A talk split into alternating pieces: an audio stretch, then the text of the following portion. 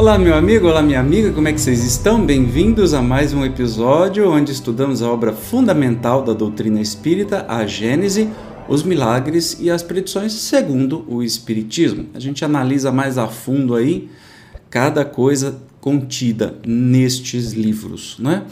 Nós estamos no capítulo que estuda os milagres do Evangelho, especificamente hoje nós vamos falar sobre a tentação de Jesus, então sem mais demora, Vamos para o texto. Jesus, transportado pelo diabo ao pináculo do templo, depois ao cume de uma montanha e por ele tentado, constitui uma daquelas parábolas que lhe eram familiares e que a credulidade pública transformou em fatos materiais. 175, 53.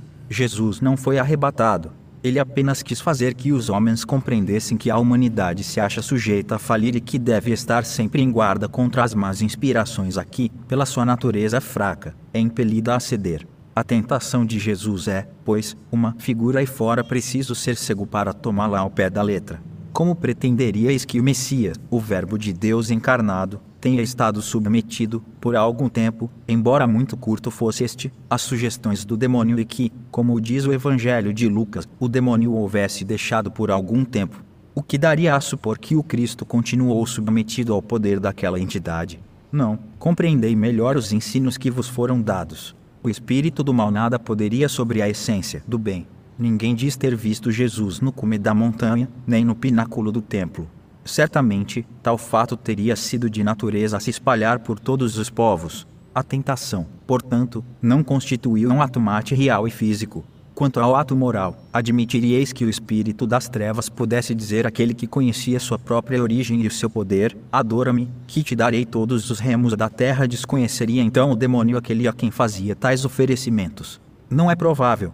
Ora, se o conhecia, suas propostas eram uma insensatez, pois ele não ignorava que seria repelido por aquele que viera destruir-lhe o império sobre os homens. Nós, nós temos muitas coisas, é, muitas coisas esquisitas né, nessa passagem. Primeiro, falando sobre o diabo, que a gente estudou um milhão de vezes e sabe que o diabo não existe. Mas é, entendamos que, de repente, é um espírito infeliz. Não tem espírito infeliz poderoso que possa fazer Jesus de gato e sapato. Um espírito iluminado, feliz, né? É, da, da, altura, da altitude de Jesus, não, não daria para nenhum espírito fazê-lo oferecer, olha, é, me adore que eu vou te oferecer o planeta Terra inteiro. Não, não nenhuma possibilidade. Então, de novo, mais uma parábola, uma historinha que de fato não aconteceu, mas que serve para dizer assim: olha, todo mundo pode ser tentado a ir para um caminho que não deveria. Mas, de novo, evangelhos escritos 50 anos depois da morte de Jesus tem aí a pitadinha do fantástico, né? essas histórias. É, basta, você vai falar, ah, Ivano, então você quer dizer que nada é real que está escrito na Bíblia? Olha, pode ser que tenham coisas reais, tenham coisas que não são reais e quem que vai conseguir provar isso? O que a gente não pode entender é que a Bíblia é a palavra de Deus, não é, e que muito menos tudo que está escrito lá seja verdade. Então, pela lógica, a gente pode né, compreender melhor quem era Jesus e qual a sua importância de fato e não se ater a essas, é, essas coisas menores, que chegam a ser quase é, infantis, né? contos de fadas para as pessoas, para chamarem a atenção das pessoas, quando o objetivo é passar a mensagem. Mas vamos continuar aqui o estudo. Compreendei, portanto, o sentido dessa parábola, que outra coisa aí não tendes, do mesmo modo que nos casos do filho pródigo e do bom samaritano.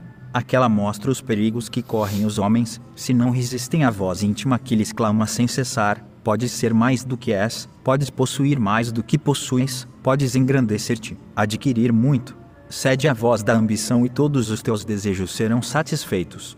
Ela vos mostra o perigo e o meio de o evitardes, dizendo às más inspirações: Retira-te, Satanás, ou, por outras palavras, vai-te, tentação. As duas outras parábolas que lembrei mostram o que ainda pode esperar aquele que, por muito fraco para expulsar o demônio, lhe sucumbiu às tentações mostram a misericórdia do pai de família, pousando a mão sobre a fronte do filho arrependido e concedendo-lhe, com amor, o perdão implorado.